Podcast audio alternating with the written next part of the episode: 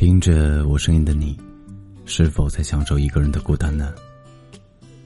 嗯，今天是二零一九年八月十三号，也是我出现在你耳边的日子，这也算是我们的纪念吧。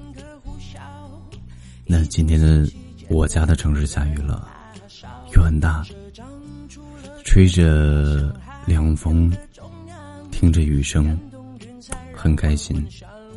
我喜欢下雨的天气，我也喜欢在我喜欢的天气遇见喜欢的你。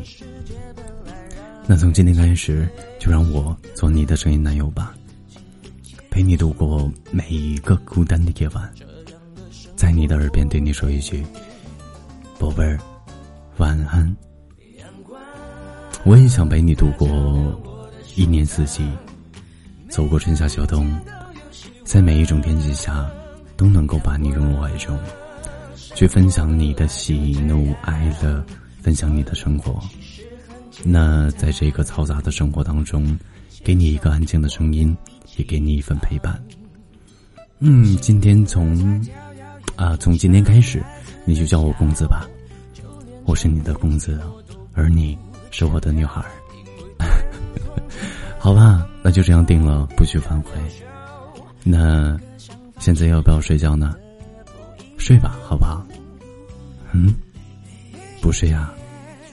那好吧，那我给你讲一个故事吧，给你讲一个至尊宝的故事吧。讲完之后就要去睡，好不好？嗯，说啊，至尊宝第一个爱的人呢，叫做白晶晶，而白晶晶为了成全至尊宝和紫霞仙子，留下一封书信，便不告而别。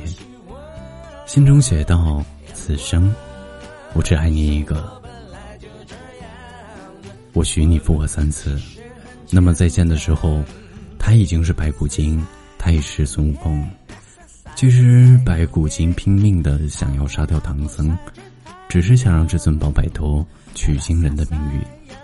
那后来的故事我们都知道了，孙悟空三打白骨精。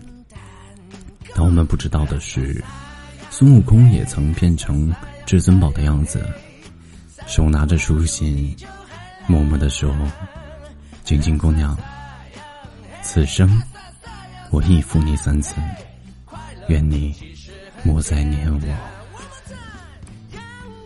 好啦，故事讲完了，现在乖乖的去睡觉吧，好不好？嗯，真乖，好不好？那晚安，我的女孩，我们明天见。幸福，我们一起。唱。